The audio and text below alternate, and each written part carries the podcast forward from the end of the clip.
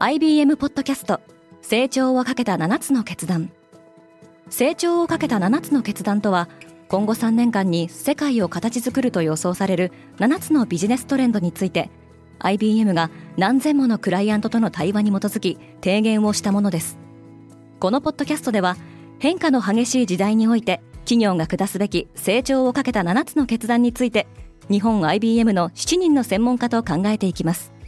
今お聞きのリスニングサービスにてぜひフォローボタンからフォローをお願いします。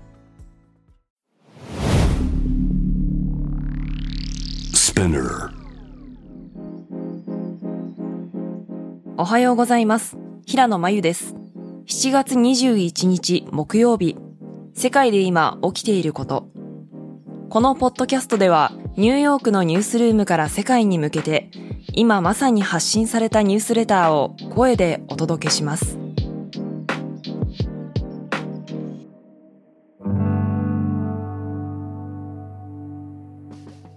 EU は加盟国に対し来年3月までにガスの使用量を15%削減するよう促した。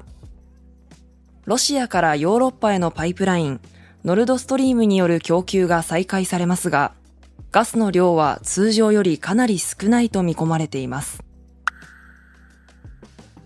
イギリス保守党の2人が首相になるために対決する。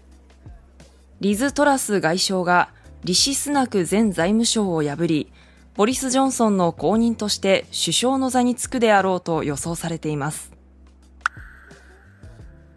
スペインとポルトガルの記録的な猛暑により、少なくとも1169人の死亡が報告された。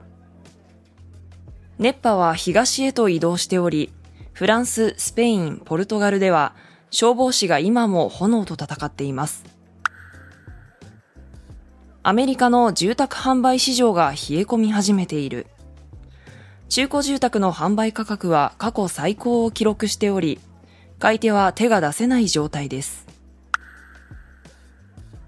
スリランカ議会は大統領の後任としてラニル・ウィクラマシンハ首相を選出した。この当選はデモ参加者の反発に拍車をかけることになりそうです。イギリスの靴ブランドマノロ・ブラニクが22年にわたる中国での商標権争いに勝利。中国の知的財産権法が改革され、マノロブラニクはついに中国国内において自社の名義でビジネスを行うことができるようになりました。6カ国がウクライナの債務支払いを猶予する。アメリカ、イギリス、日本、ドイツ、フランス、カナダは債権を持つ他の国にもウクライナに返済のための時間を与えるよう呼びかけました。今日のニュースの参照元は概要欄にまとめています。明日のニュースが気になる方はぜひ、Spotify、Apple Podcast、Amazon Music でフォローしてください。クォーツジャパンでは世界の最先端を毎日2通ニュースレターでお送りしています。また、世界で暮らす女性の喜びや悩みを伝えるコンテンツ、ポートレートオブミーも配信中です。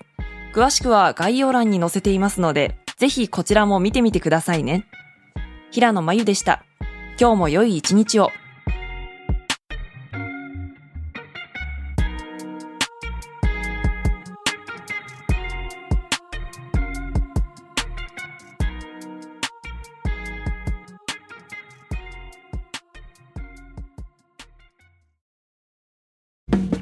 リスナーの皆様より多くのリクエストをいただいている話題のニュースを深掘りしたエピソードを週末の有料版で配信中です。今なら1ヶ月無料トライアルを実施中。詳細は概要欄に記載しています。